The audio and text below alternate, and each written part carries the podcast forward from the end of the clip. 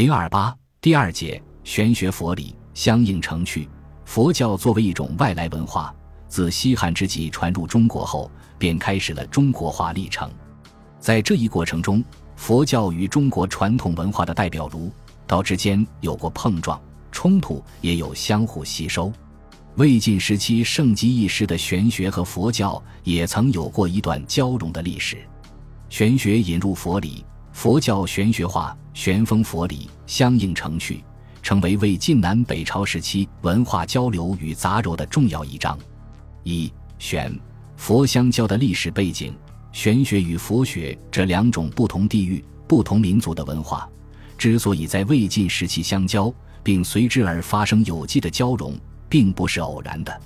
魏晋时期，社会的黑暗与动荡使人们迫切希望能找到一条避免战乱兵火的出路，摆脱生命朝不保夕的恐惧，寻求解除精神痛苦的慰藉。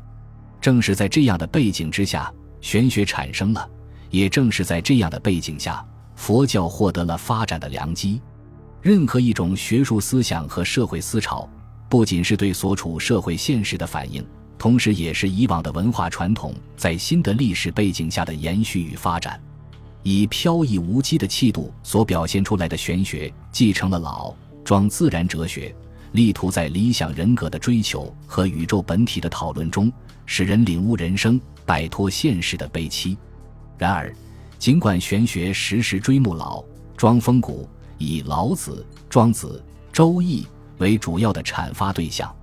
并对两汉以来固蔽人们思想的儒家学说大加抨击，但他不可能也无法摆脱儒家思想的影响。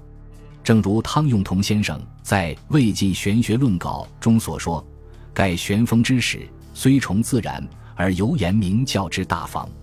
清谈者，原笃于君父之大节；然则其行上学，虽属道家，而其于立身行事，实仍赏儒家之风骨也。”魏晋玄学在潇洒放达的外表下，仍然没有忘怀儒学。纵观自曹魏正始年间兴起的玄学发展道路，便可清晰地看到明教与自然之变这一条醒目的主线。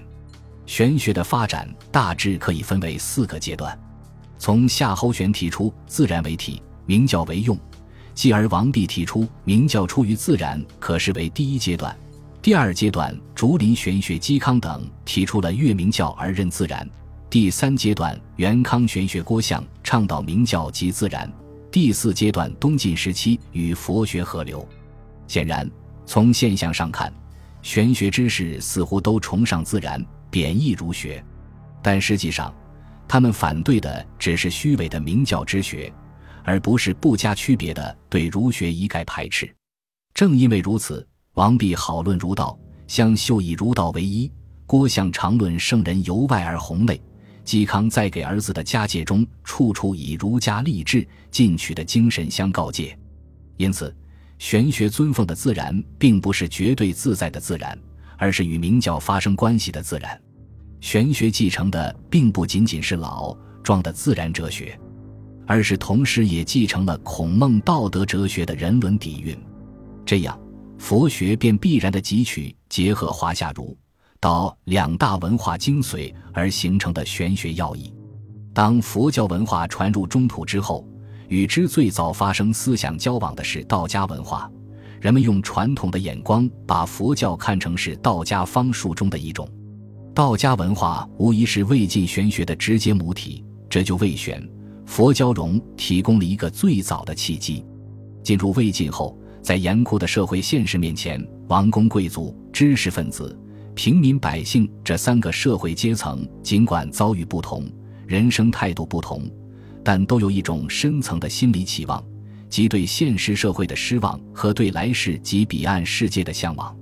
如果说这种向往在平民百姓身上更多的表现为对物质生活幸福的憧憬，那么知识分子则更多的渴望着精神生活的自由。他们在看似旷达超然的玄谈清言之中，时时透露出实现理想人格的追求，对人生价值的高度关注，或以言简意赅的格言，或以词约意丰的玄言诗来表达对宇宙、人生哲理的理解。这些华夏文化的精华，在玄学中被发挥得淋漓尽致，而传入中国的佛教却恰恰缺乏这些，因而佛教便急迫的需要摄取玄学的这些思想，以更好的阐释佛理、弘扬佛法。玄学构建理论时，在方法论上十分强调思辨性，但是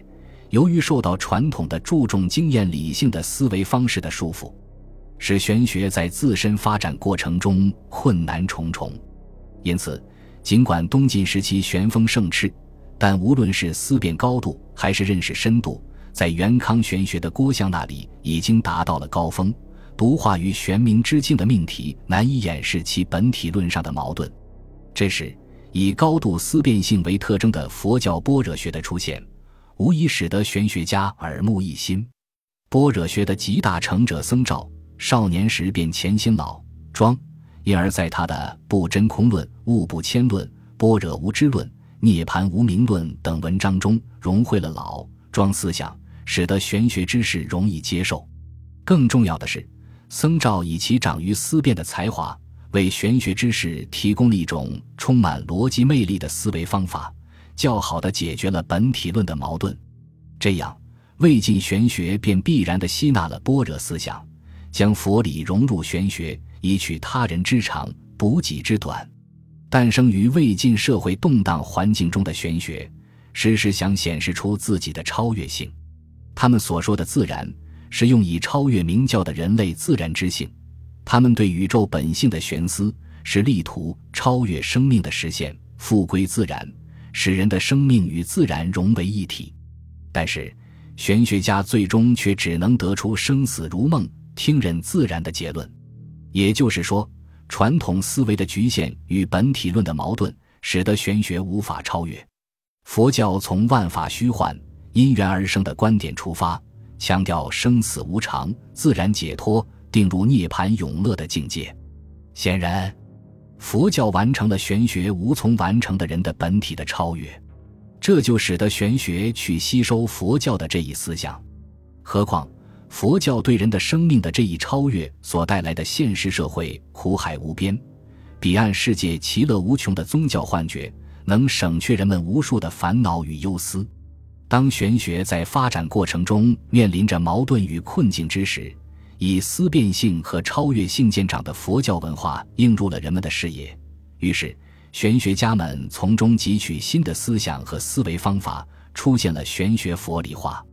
当佛教在中土发展过程中迫切需要寻找一种可以依托的思想学说时，与佛学有着诸多相似之处的玄学变成了最好的选择。于是出现了佛教的玄学化，